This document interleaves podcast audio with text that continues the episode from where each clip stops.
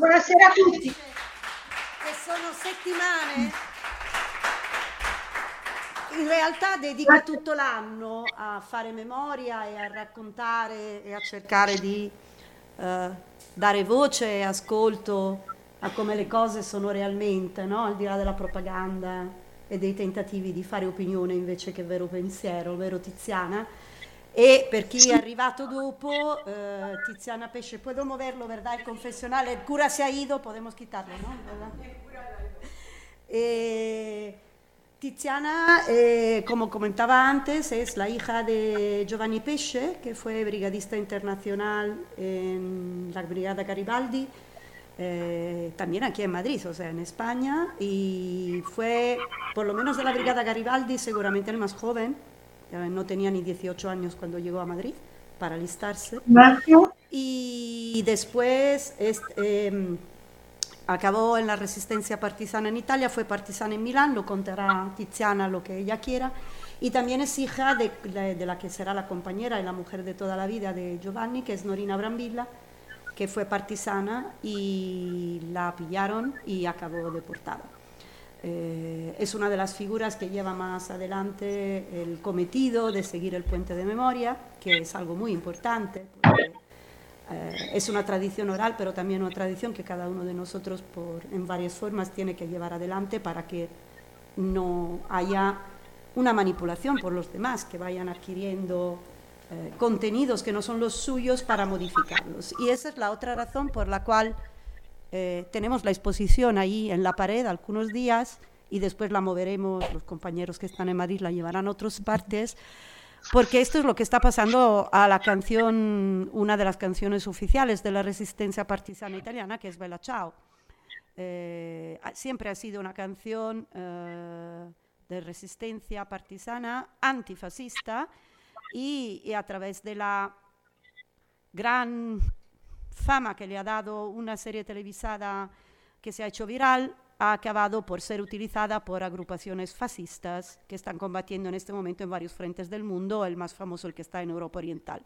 Y eso molesta muchísimo, no pueden ser unos grupos opresores y agresores los que se llevan por delante una canción que ha sido siempre de libertadora, emancipadora y de liberación.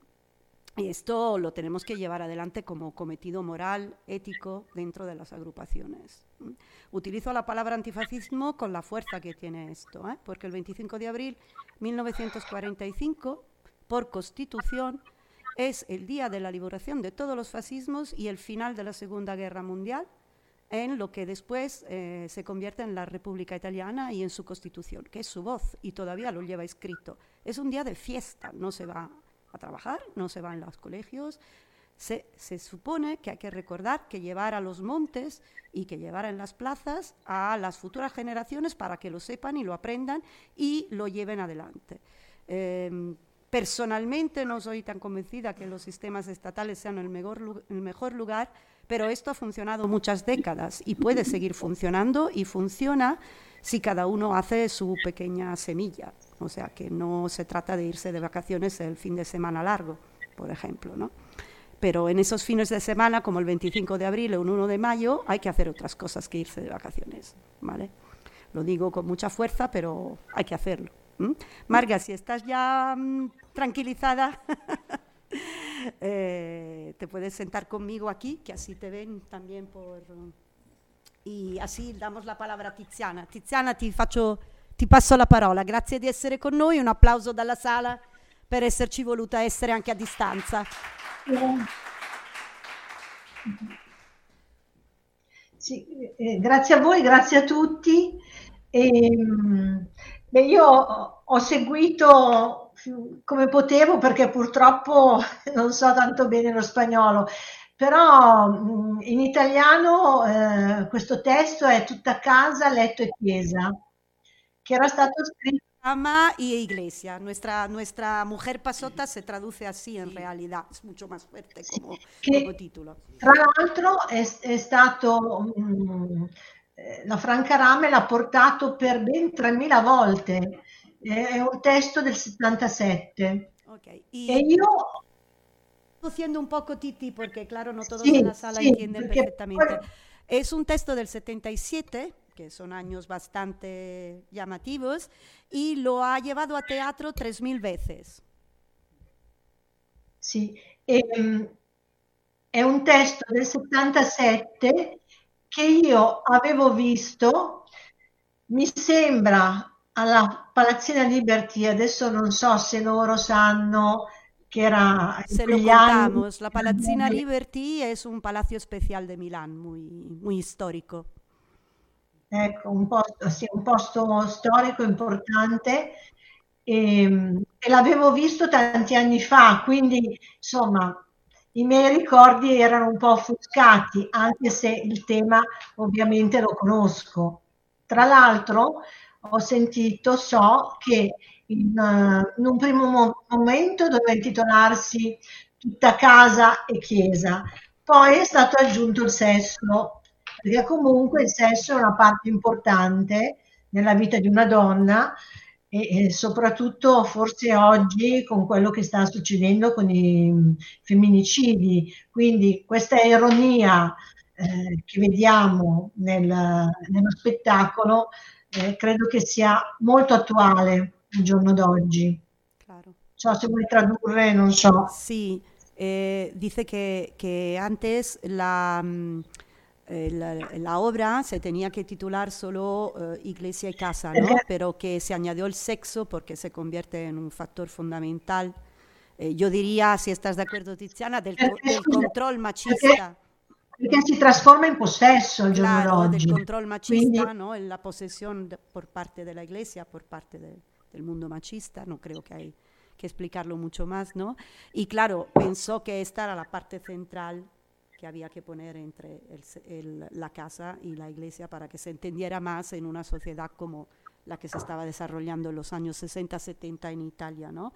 Que de alguna manera, eh, Tiziana la exposición que tenemos sobre la historia de la canción Bella Ciao también sigue ese paso, ¿no? Los años de la resistencia partisana, después los años 60-70, cómo retoma esta necesidad de lucha, de resistencia, y cómo acaba en los años 80-90 y hoy en día lo que está pasando con la manipulación de la propaganda de derechas. ¿no?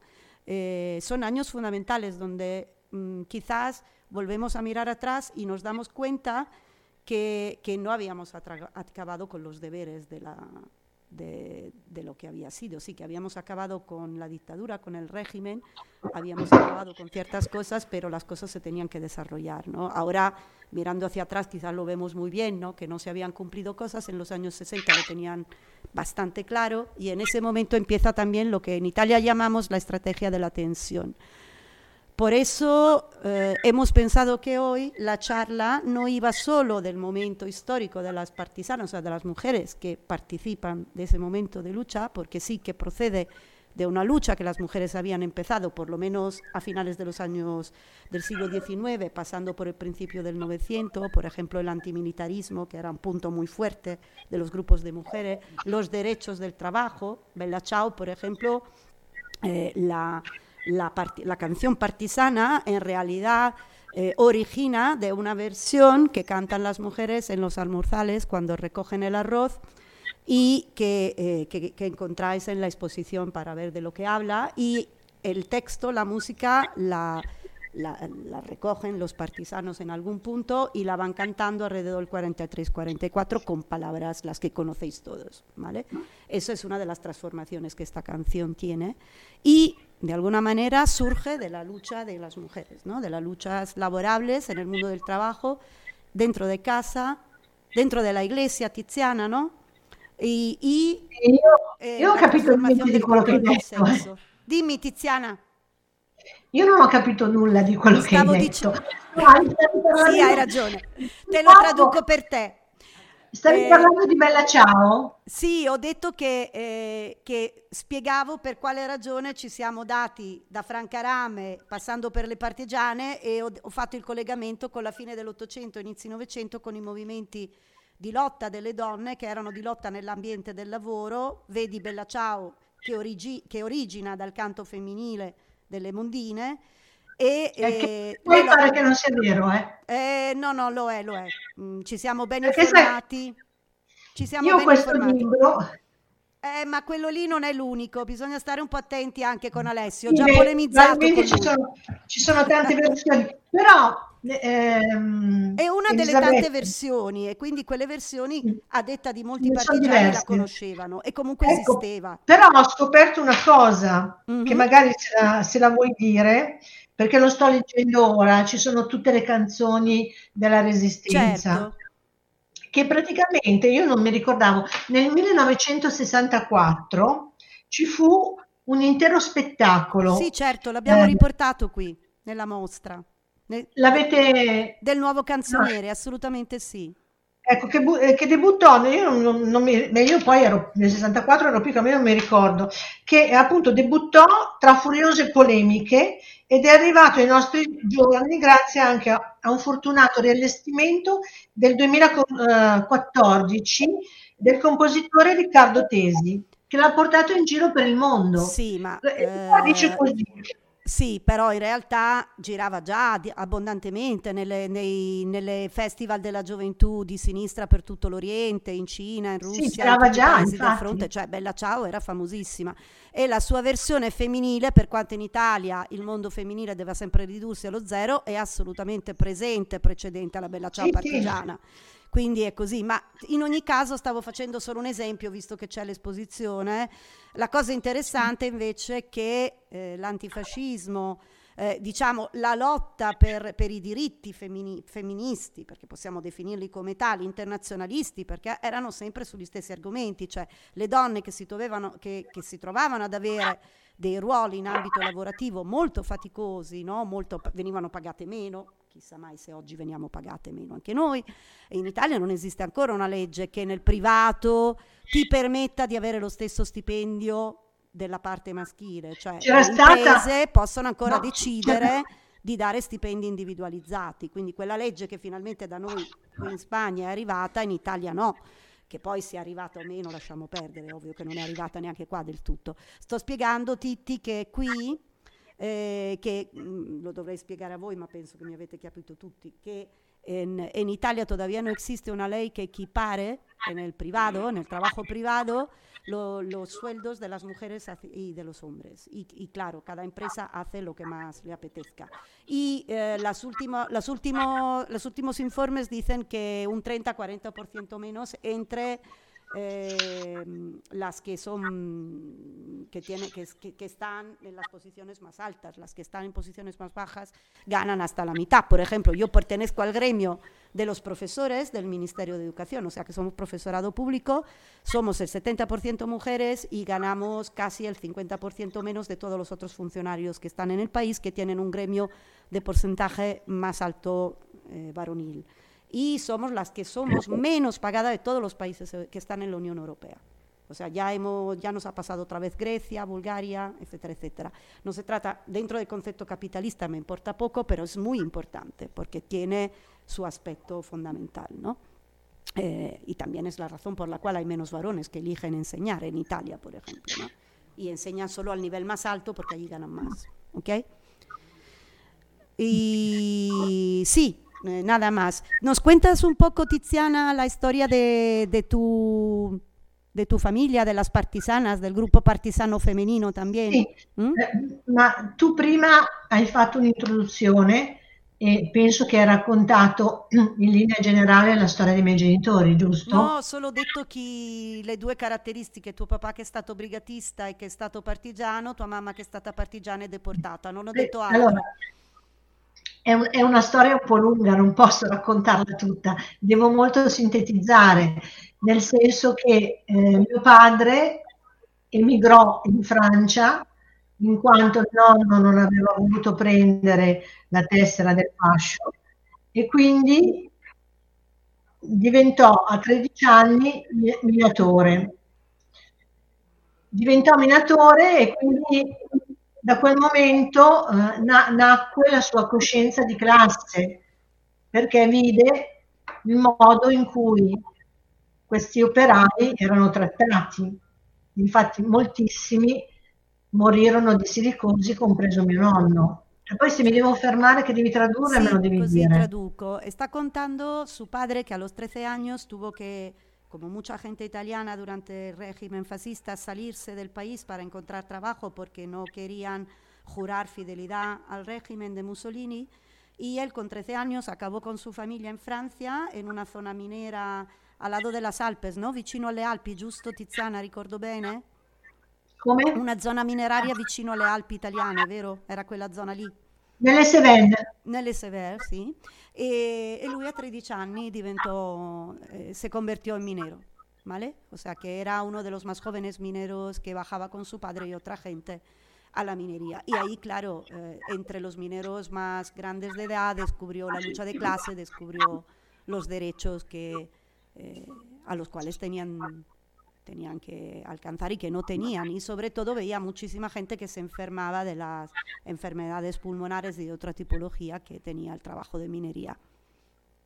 Sì, e, poi si avvicinò, si avvicinò al Partito Comunista, ne diventò presidente della segretario della sezione appunto di questo paese dove si erano trasferiti che si chiama Grand Combe e ehm, nel 1936 andò a Parigi dove sentì le parole di Dolores Ibarurri che ehm, appunto aveva eh, detto eh, chi poteva di andare in Spagna a combattere contro Franco e così lui, diciottenne, decise di partire. Tra l'altro quando arrivò alla frontiera, siccome era piccolo, non, non l'avevano fatto passare, per cui lui dovette aspettare che cambiò la guardia finalmente per passare e quindi andrò, andò a combattere contro Franco, sempre mh, mm, per la difesa di Madrid, eh, fu ferito tre volte e eh, adesso vado molto velocemente. Una volta rientrato in Italia, fu preso dalla polizia fascista e mandato nel, nel confino a Ventotene, allora. da dove uscì dopo il 25 luglio del 43. Ti traduco un pochino, va bene? Eh, mm. Está contando un poco la historia de, de, Giovanni, que era un joven, ¿no? Empezó a 13 trabajando minero y eh, se hizo secretario de su, del Partido Comunista de la sección donde, donde él trabajaba y donde él vivía en Francia. Y a cierto punto se encontró en París haciendo una reunión entre amigos porque llegaba, estaba dando una charla a Dolores Ibarruri de lo que estaba pasando aquí en España. Él escuchó la charla y quiso, quiso, alistarse en las brigadas. ¿vale? Eh, se fue a la frontera con los Pirineos, pero acababa de hacer 18 años, tampoco tenía una carita muy adulta y bueno, no le querían hacer pasar, pero al final lo consiguió y llegó en Albacete, ¿verdad? Tiziana, prima de Albacete, para um, allí se alistaban para prepararse para las brigadas y después lo llevaron al Pardo aquí en Madrid, ¿vale? Eh, eh, y fue, perdón, y fue herido tres veces durante las batallas, ¿vale? Durante las batallas él consiguió, bueno, no sé si consiguió es la palabra correcta, eh, acabó siendo herido tres veces en diferentes batallas del frente de las que tuvo que combatir las brigadas, ¿vale? Quindi a Ventotene lui si, tro- si, trovò, allora innanzitutto lui arrivò a Ventotene che non sapeva l'italiano, perché era sempre vissuto in Francia, e a Ventotene si trovò eh, di fronte a delle figure prestigiose dell'antifascismo, come Umberto Terracini, come Eugenio Curiel, come Giuseppe Di Vittorio, come Di Causi, come... Mh, mi sembra anche Luigi Longo, insomma le figure più prestigiose comuniste dell'antifascismo. Infatti lui eh, ha sempre detto che quella è stata la sua università, perché la um, Camilla Ravera, che faceva parte del Partito Comunista, anche lei con anni di, di carcere alle spalle, gli insegnò l'italiano. E poi lì leggevano i testi eh, più importanti, i testi di Marx, di Gramsci, e quindi lui lì si fece quella cultura che non aveva potuto avere perché innanzitutto proveniva da una famiglia poverissima tant'è che appunto aveva dovuto andare a lavorare per aiutare la famiglia a 13 anni. Scusami un secondo, e, ti, poi... ti, interrompo per tradurre, ma anche perché senza volere devi aver toccato il video e ti si, è, ti si è oscurata, vediamo solo il tuo tondino, tipo lo Smarties colorato. Quindi se riesci a rimetterti in video, intanto traduco fin qua. Brava. Sei più, tecnicamente sei bravissima. Eh, a ver, lo che... Cos'è che, devo, scusa, cos'è che devo fare? Niente, adesso Io ti rivediamo, eri scomparsa e ti vedevamo, ti ascoltavamo senza vederti, adesso ti rivediamo, è tutto a posto. Va bene, nel ah, frattempo traduco un po'. Eh, cuando en el 38 las brigadas salen de España porque bueno, esa es la historia, ¿no? A, principios del 39 les invitan a salir Dolores y los demás, el gobierno decide así, y van a Francia, claro, nosotros tenemos todavía el régimen fascista y entre los que acaban en Francia, los italianos tienen que elegir si quedarse en Francia y más o menos esconderse y participar de la resistencia francesa que se está organizando o si no, volver a Italia, lo que supone que, eh, claro, Mussolini los lleve a la cárcel o los lleve en algunos sitios de deportación. En ese momento las islas italianas, las más pequeñas, se convierten en lugares recolectores de los antifascistas.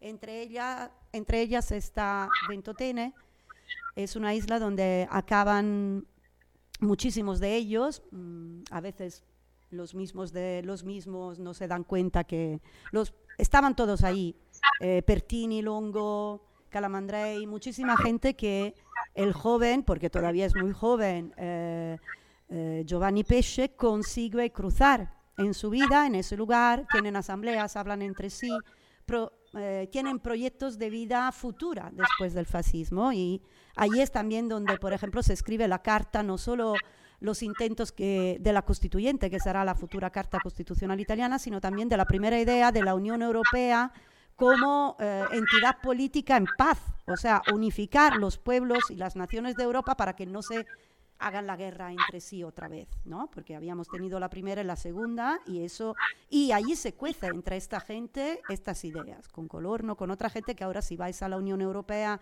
en Bruselas y en Estrasburgo veis en las pantallas y en las plazas porque llevan los nombres de estas personas a las cuales se les reconoce haber tenido allí, haber sembrado allí estas primeras ideas políticas sobre una visión de, Unión Europea en paz, ¿no? que ahora llama un poco la atención en este momento.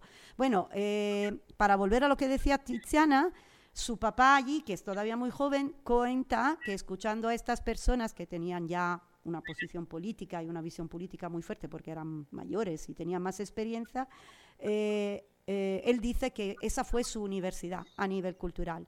Yo añadiría Tiziana que lo que llevaba Giovanni con los demás que habían pasado por España era la experiencia de lo que se había hecho aquí. Entonces Giovanni añade con otros que habían participado en la guerra de España su experiencia y le añaden la teoría y las reflexiones que se estaban haciendo en los lugares de, eh, confinamiento que, que, Mussolini había creado ¿no? en estas islas.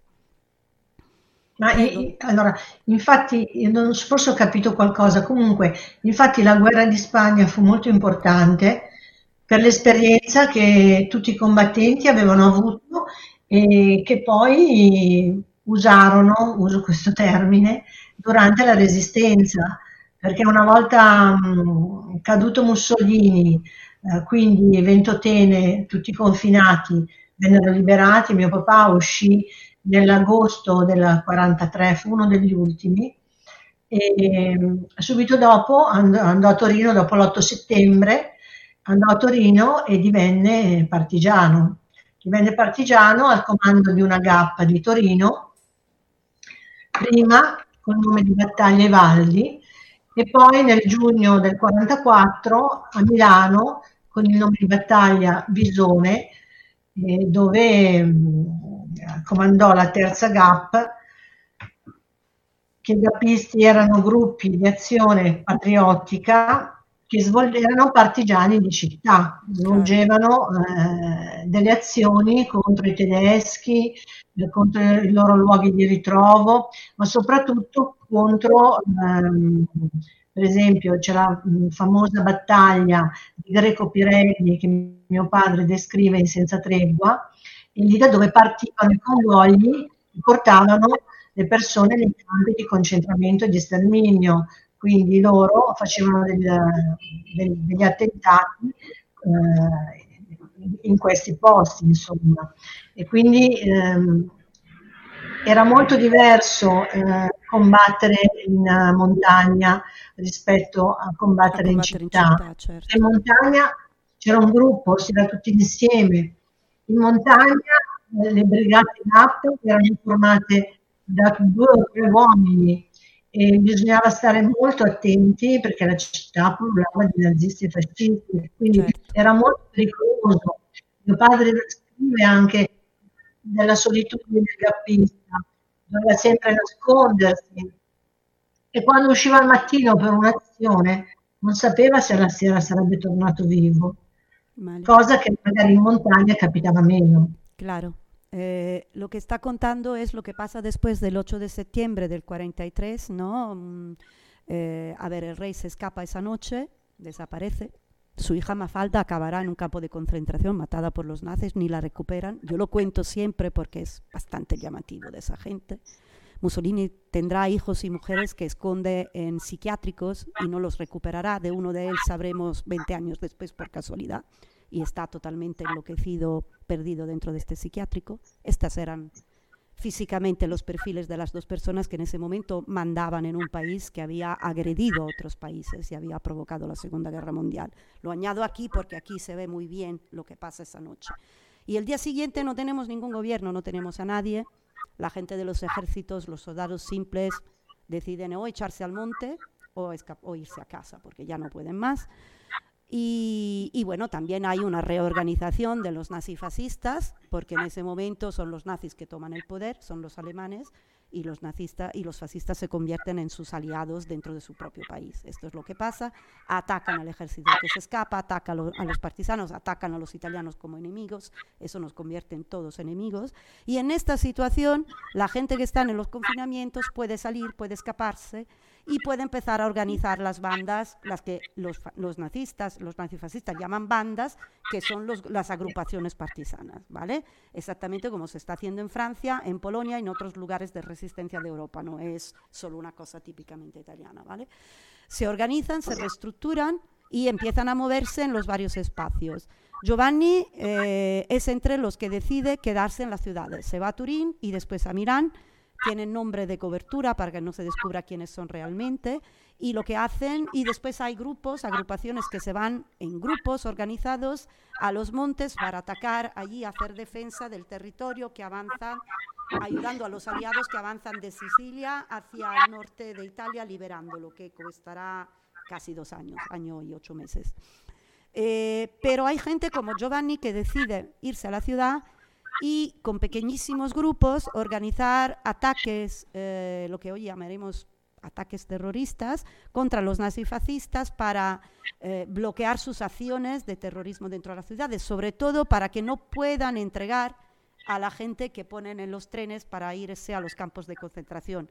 Esto hace que lo que cuentan después eh, de la guerra diciendo que la gente no sabía de los campos de concentración, sí que lo sabían, lo sabían muy bien. Y Giovanni lo sabe muy bien, por eso organizan en pequeños grupos muy aislados y muy solitarios, casi no saben, no saben nada de, lo, de los otros que le apoyan en los grupos, porque los pueden pillar y contar. Y es una vida muy sacrificada, muy solitaria dentro de una dinámica de ciudad totalmente atemorizada por lo que está pasando y por el terror nazifascista. Quindi Il papà a Milano conosce mia mamma, Onorina Brambilla, detta Nori, in nome di Battaglia Sandra. Mia mamma aveva fatto parte dei gruppi di difesa della donna, che erano delle organizzazioni che aiutavano i soldati ed erano state create nel novembre del 1944 dal Partito Comunista. Però lei a un certo momento decide, decide che deve fare di più e aveva, avrebbe voluto andare in montagna a combattere, però poi il Partito Comunista decide di tenerla a Milano perché era giovane, era carina, non avrebbe dato nel, nel, nell'occhio. E così lei diventa la staffetta della terza gappa. Staffetta è un termine che mia madre non usava volentieri, preferiva ufficiali di collegamento. Perché infatti le donne hanno avuto un'importanza fondamentale durante la resistenza, perché erano quelle che portavano gli ordini ai comandi, che portavano le pistole, portavano gli esplosivi, quindi era veramente un compito molto pericoloso e molto difficile, perché all'epoca se solamente un, fascista ti fermava e avevi una pistola, ti fucilava all'istante.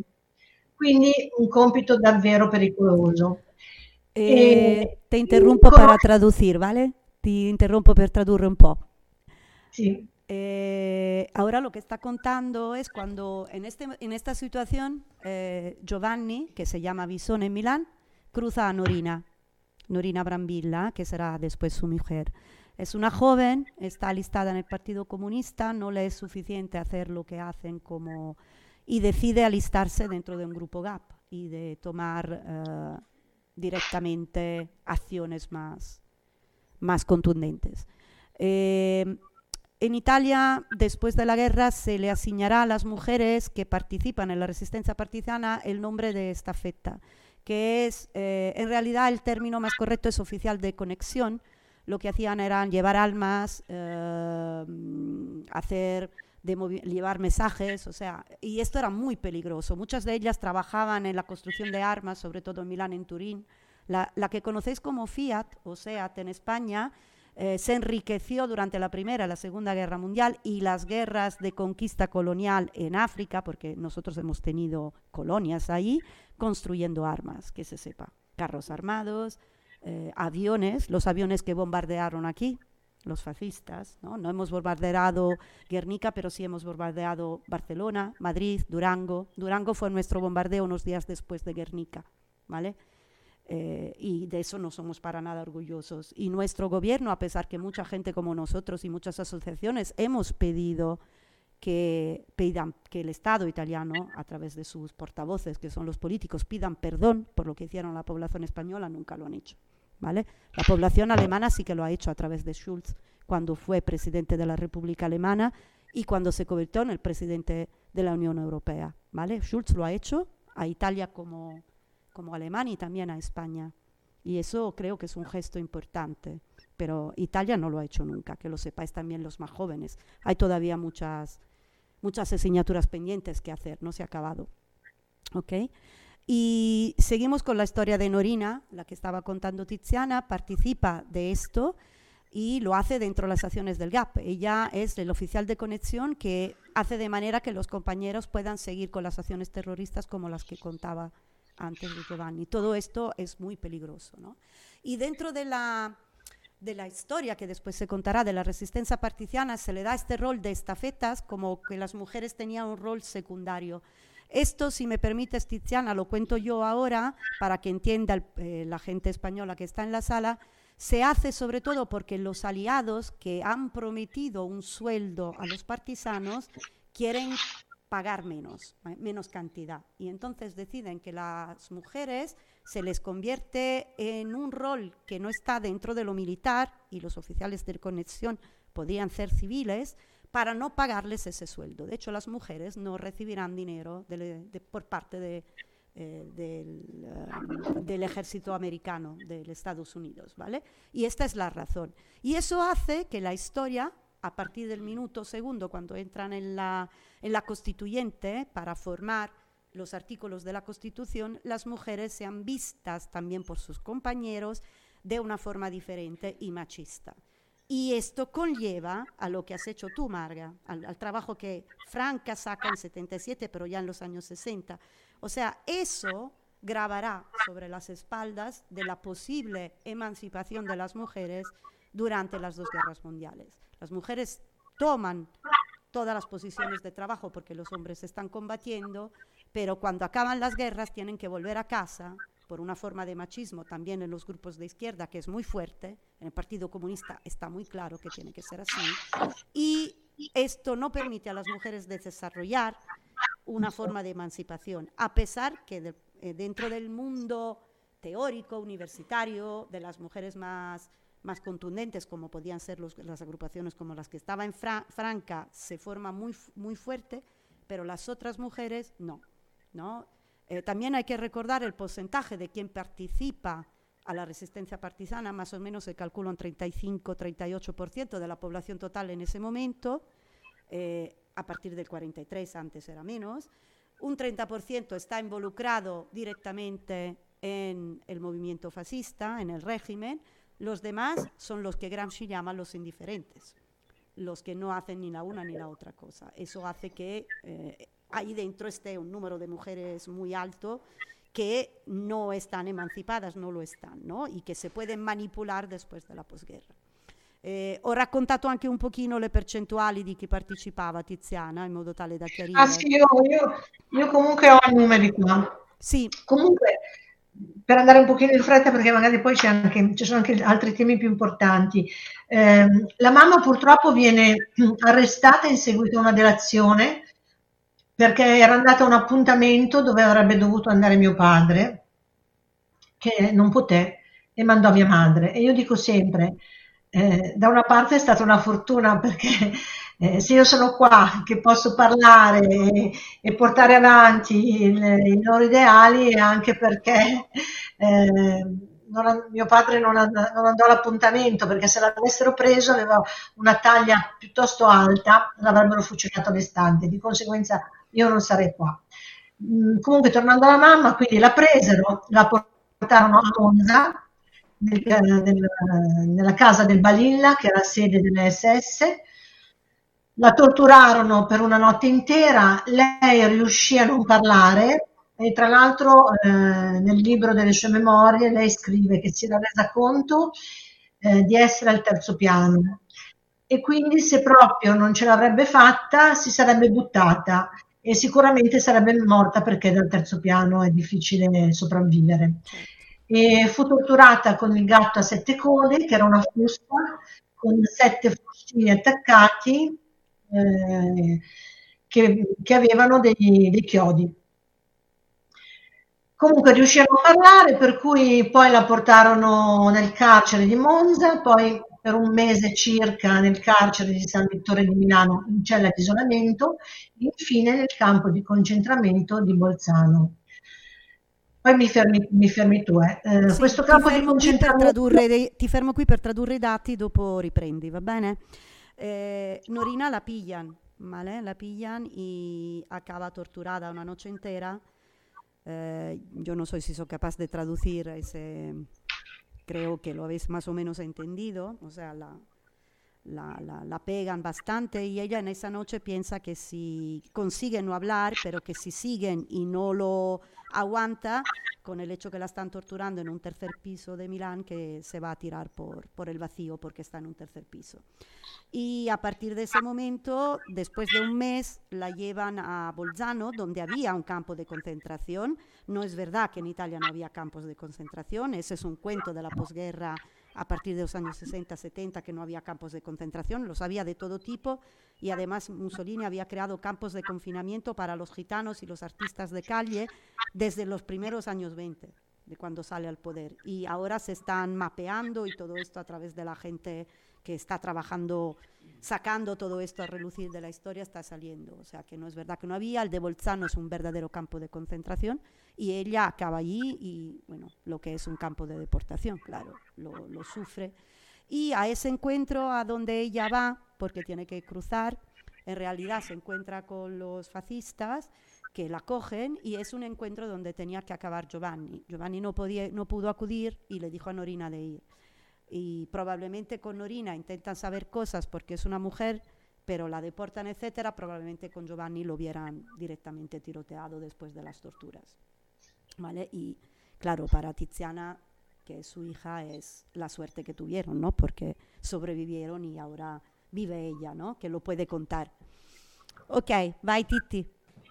Sì, e quindi stavo dicendo campo di concentramento di Bolzano che era un campo di transito eh, dove erano gli uomini che venivano portati nei campi di concentramento, le, le donne stavano lì e eh, i nazisti le facevano lavorare. E naturalmente non è paragonabile a un, cambio, a un, campo di sterminio, però certo non era un grand hotel, perché vivevano nei pagliericci, pieni di pidocchi, il ciclo mestruale era cessato tutte le donne, mangiavano della, della brodaglia e poi c'era la Capò, che era un'ucraina, che girava sempre con un bastone e quando li girava picchiava. Okay. Insomma, e nel sono campo stati dei... Sì, lo traduco, se no mi perdo tutti i pezzetti, per, li voglio dire questi uno per uno. Eh, el campo de concentración de Bolzano era un campo de pasaje para los varones. Los varones acababan en campos de trabajo y deportación en Alemania. Las mujeres se quedaban allí, se quedaban allí y a pesar que no eran extremos como podían ser los campos de deportación políticos como Mauthausen, por ejemplo, donde sí que hay muchos italianos e italianas que han pasado por la guerra de España y no cruzan a Italia, se quedan en, en Francia y por eso le pillan, ¿vale? Para que lo sepáis también. Eh, Norina acaba mmm, quedándose ahí con las mujeres italianas o las que pillan en Italia y es un campo de concentración donde se sufren muchas cosas. No tienen suficiente para comer, como en aguas que, agua que no tienen nada dentro. Eh, las pegan en continuación, tienen piojos, duermen en trozos de madera así muy de mala muerte. Eh, pierden su regla, porque claro, todo esto han pasado por torturas y sufrimientos individuales psicológicos, y la Capó, eh, Norina cuenta siempre en sus libros, y Tiziana lo ha repetido, que era de Ucrania. Okay. O sea que es un país que tiene mucho antifascismo, pero que también tiene una larga historia de grupos y agrupaciones paramilitares de origen fascista y nazista, ¿vale? Que son las mismas che después deportaban in Alemania. Vale? Tiziana, se ti sembra, do un po' la parola a Marga per eh, vedere un po' che cosa pensa lei e che cosa riflette lei. Do un attimo la parola a Marga per vedere cosa aggiunge alle riflessioni che stai facendo te. Sì, ma io, scusami, eh, volevo dirti, io adesso sto semplicemente raccontando, sinteti- sintetizzando molto ovviamente perché di cose da dire ce ne sarebbero tantissime e magari poi arriviamo a qualche cosa anche di più attuale. Esatto, così diciamo. Cioè, anche la, cioè, Marga. Tu che, che te has reflexionado todo esto a ti? Nel senso che... Lo primero que quiero es dar las gracias a ella y a su familia. Yo tuve la suerte de conocer también brigadistas en, en Cuba, eran de la brigada Policarpo Candón. Y, y bueno, eh, os lo agradezco en nombre de, de, mi familia, que también estuvieron presos y lo pasaron bastante mal. Yo me llamo Margarita, no conozco a mi abuela porque ella cayó en Linares en la guerra civil. Y, y bueno, a mí esto me hace reflexionar, bueno, no sé, esto lo que hace es abrir los ojos y desgraciadamente creo que las mujeres, las situaciones y las historias son tan iguales en todos los países que ponen los pelos de punta. O sea, en Italia las mujeres no están reconocidas ni han estado y parece que, que va a costar que estén y en esa misma situación estamos nosotras también.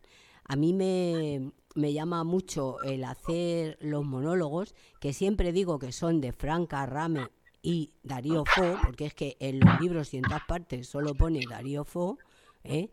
porque considero que hemos avanzado nada. O sea, ella reflejaba el siglo XIX, el siglo XX y ahora estamos en el XXI y yo ahora mismo he hecho, un, espero haber estado a la altura de, de esa gran señora, he hecho lo que he podido desde el corazón y sigue sirviendo y creo que si se lo enseño a mis nietas lo harán dentro de 20 años y desgraciadamente seguirá sirviendo, ¿no? Entonces, las guerras las preparan y perdonar los chicos, creo que los hombres, porque creo que ninguna mujer pare para que se lo mate nadie.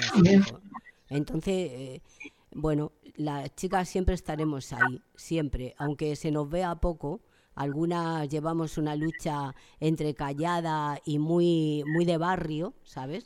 Yo me muevo mucho, pero me muevo mucho en Vallecas, en mi barrio, en el día a día. explicando, enseñando, haciendo esto para que la gente se le abran los ojos, ¿no?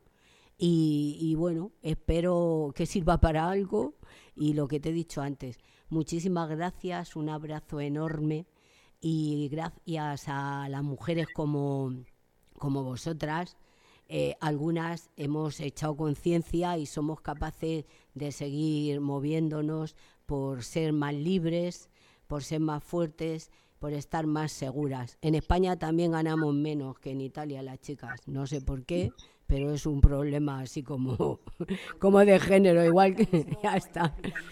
Eso es. Nosotras tenemos la regla y en vez de pagarnos más para comprar la compresa, pues nos pagan menos. es lo que hay. Así que un, un honor haberte conocido. Tiziana, ti traduco?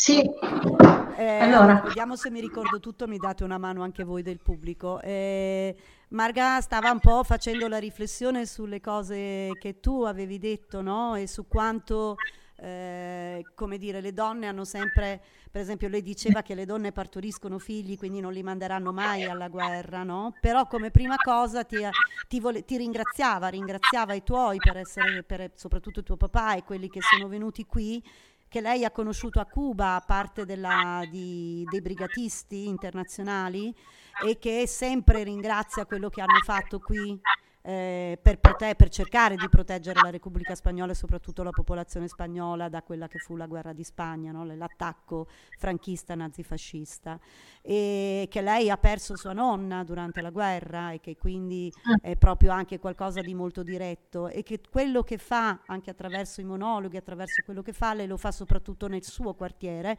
che io qui voglio citare perché Vallecas, che qui è un quartiere storicamente importante. molto importante e che all'epoca eh, i franco-nazifascisti chiamavano la piccola Russia, la Russia cica, e che ogni volta che venivano tutti i giorni a bombardare la capitale per arrivare nella zona della telefonica nel, dove c'era il frente del Puente de las Franceses, sganciavano bombe sopra il popolo di Vallecas. Ma- la, maggiori, la, maggior parte delle foto che si vedono, te lo dicevo anche ieri, quelle famose di Robert Capa, non sono di Madrid centro, ma sono di Vallecas. Quindi eh, questo è un fattore molto importante. E lei ti ringrazia per quello che avete fatto, per quello che fai tu, ringrazia delle, le donne come te, come Franca Rame, le donne italiane che hanno portato avanti la visibilizzazione di quello che le donne fanno, il doppio lavoro, no? quello della liberazione, eh, della, della ricerca della libertà eh, sconfiggendo l'antifascismo e la violenza delle guerre, ma anche quello di sconfiggere il patriarcato, no? che è un problema grosso che noi abbiamo. Eh, siamo pagate di meno ancora oggi, no? e, e, lei dice non si capisce ancora perché, perché in realtà le donne non l'abbiamo ancora conseguito, no? siamo ancora lì che facciamo battaglia.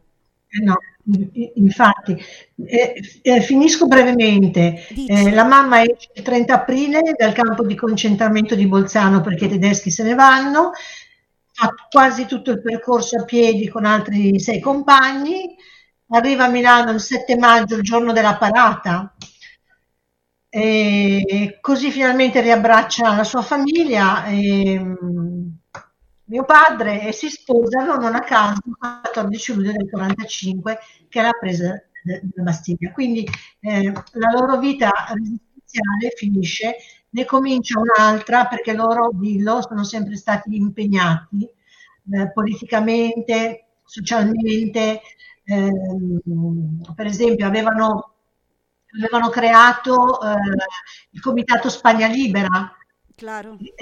che aiutavano aiutavano, e, eh, aiutavano le, le, persone insomma, che, che, erano, che, erano, contro il franchismo, eh, loro e altri compagni, tutti i comunisti. E, la mamma è stata nella, nella FIOM, eh, poi spieghi che cos'è, nella commissione interna, quindi aveva, andava alle riunioni per per portare Insomma, avanti le lotte dei diritti. No? Un, un discorso eh, di, di, come dire, insomma, non, non mi viene la parola, insomma, vabbè, poi la dici tu, ma una cosa importante che volevo, che volevo dire a proposito appunto delle donne, di quello che devo, devono ancora ottenere, eh, la mamma mh, scrive in questo suo bel libro, veramente, sulle sue, la sua storia resistenziale, eh, scrive che le eh, deportate politiche eh, avevano più forza Claro. Eh, perché erano spinte da un ideale e loro sapevano che dovevano comunque resistere per, eh, una volta libere, testimoniare. E questa è una cosa importante. Claro. Eh, traduzco antes lo que ha dicho al final. Eh, las memorias de Norina las encontráis en el libro que acaba de, si lees el italiano se puede encontrar fácil, lo podemos también traer nosotros hacia acá. Eh, y la cosa más importante que escribe Norina sobre las deportadas políticas es que tenían más fuerza que las demás, porque sabían que estaban luchando por algo y lo podían construir. También porque había una red enorme de solidaridad ¿no? que pasaba también por los campos de concentración. Por ejemplo, la red de, solidaridad internacionalista sigue hasta en el campo de Mauthausen y sobreviven por ello, ¿no? Si sabéis de las experiencias allí, se sabe muy bien. Y Norina, cuando después del 8 de septiembre, con un grupo de otros compañeros, se pueden, salen del campo de deportación de Bolzano y se van andando hacia Milán. Llega a Milán el día en que se hace la fiesta después de la liberación, por la liberación, que es el 7 de mayo del 45, y allí se cruza con su familia finalmente y otra vez con Giovanni. Y eligen con Giovanni Pesce de casarse el día de la conquista de la Bastilla, de la Revolución Francesa, el 14 de julio. Es una elección que hacen. Y allí forman familia, pero no vuelven a la vida privada. Ellos siguen en la lucha activa eh, toda su vida prácticamente. Eh, con España tendrán una relación muy especial porque en Milán se forma eh, una asociación de apoyo a, lo que era España y que ahora está en el exilio, que es España Libre eh, y aquí tengo un compañero que está en la asociación que después puede decir algo, a pesar que nunca quiera hablar, pero esto lo vas a contar, Miguel. Yo me bajo y tú te subes. Y, eh, y sobre todo siguen también, por ejemplo, en la lucha sindical de los derechos laborales dentro de la fábrica. Y Norina tendrá una responsabilidad en FIOM, que es una, en ese momento es una organización... Eh, sindical más potente dentro de las fábricas industriales del norte de Italia que se forman después de la posguerra. Eh, ya existían en forma encubierta durante el régimen, anterior al régimen, prácticamente son las mismas agrupaciones famosas durante el bienio rojo italiano a finales de la Primera Guerra Mundial y antes del régimen que habían casi conquistado y derrotado la patronal. Y por eso se forma después el régimen fascista a través de los eh, de los jefes y de los empresarios que tuvieron mucho miedo por la fuerza que había tenido que había tenido la clase obrera en ese momento y que se recupera después. Claro, una como Norina no podía que tener un rol tan activo y tan eh, a contacto con, eh, con, la clase obrera para seguir luchando en lo que era lo más importante, o sea, dentro de, la, de las luchas de emancipación del trabajo, sobre todo para las mujeres. ¿Vale? Ok.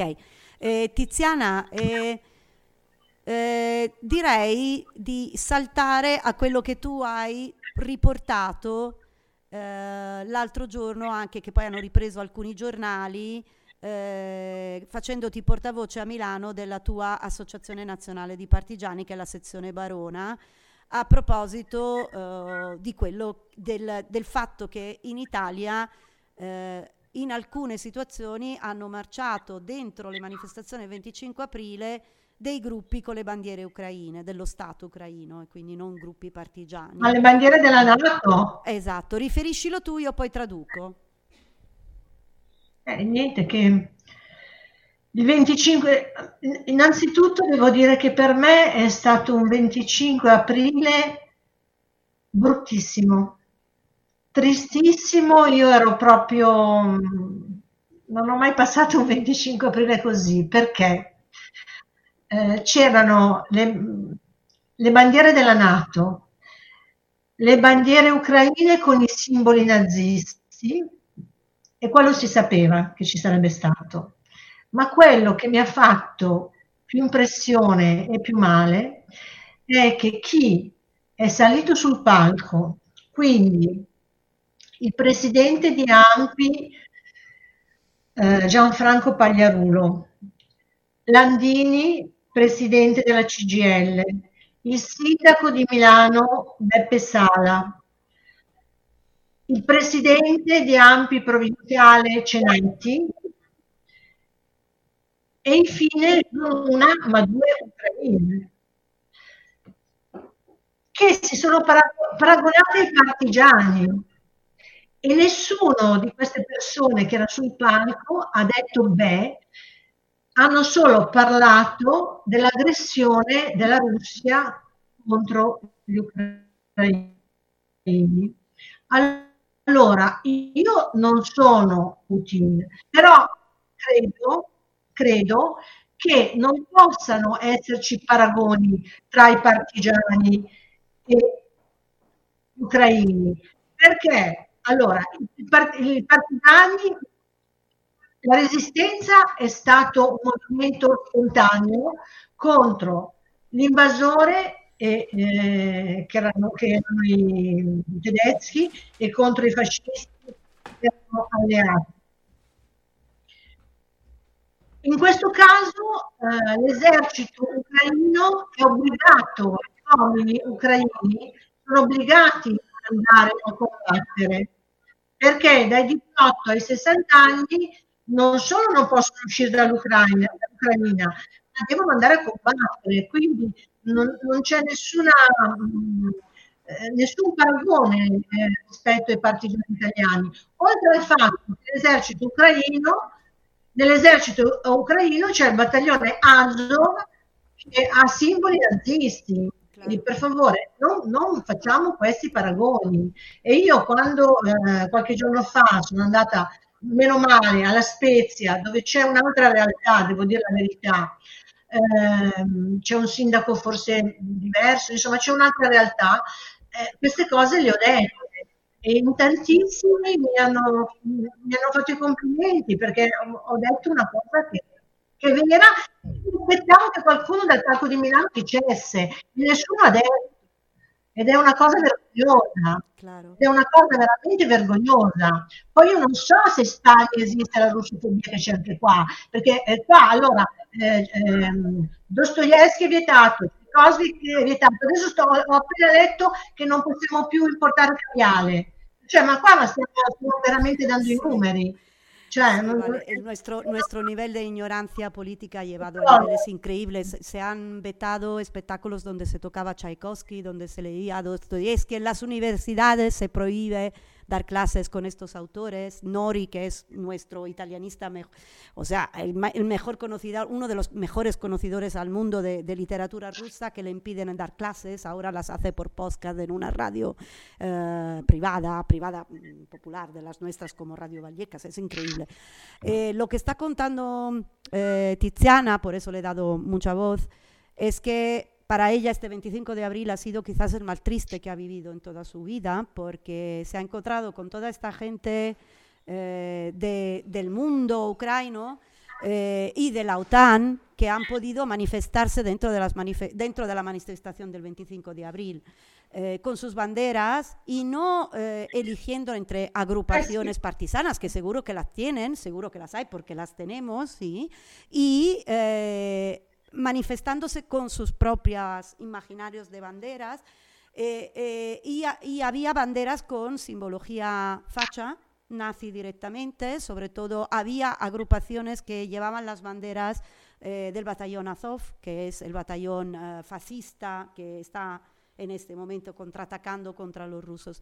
Y esto en Italia, eh, en este momento, eh, en Milán, los gobernantes, sobre todo el ayuntamiento, ha permitido que esta gente subiese a tomar la palabra también en los micrófonos. Y claro, eh, Tiziana, que lo tiene bien claro, ha sido una de las pocas voces que ha intentado decir que esto no era justo, que la resistencia partisana antifascista no tiene nada que ver con un ejército de un Estado que ha obligado a todos sus varones de 18 a 60 años a quedarse en el país para alistarse en el ejército ucraniano y contrarrestar lo que los rusos están haciendo, que claro, es una guerra injusta, yo lo entiendo, pero no es resistencia partisana. En todo caso, habrá agrupaciones, añado yo, Tiziana, de antifascistas, porque sí que los hay dentro de Ucrania, hasta de anarquistas que están intentando contrarrestar y que también internacionalmente están siendo apoyados por agrupaciones parecidas, pero no son los que se han querido y que se ha permitido manifestar dentro de, la, dentro de algunos ayuntamientos en Italia. O sea que el ataque propagandístico en transformar el 25 de abril en este año ha sido el más fuerte de toda la historia, sobre todo porque tampoco tenemos mucha fuerza en contrarrestar. Eh, ha habido antifascistas que han contrarrestado, pero tampoco tan fuertes, porque la propaganda de la televisión es aplastante, no dan la voz. O sea, si estás contra de esta visión, estás contra de los ucranianos, o sea, es muy difícil. O sea, eh, la RAI, la televisión italiana, la podéis ver desde aquí en RAI Play y podéis haceros una idea de cómo yo en estos días he estado viendo vuestro telediario, es muy diferente. Mm, es muy diferente, es muy diferente, no es lo mismo, no es lo mismo. No digo que aquí no haya propaganda, la hay, pero no al nivel al cual ha llegado en Italia.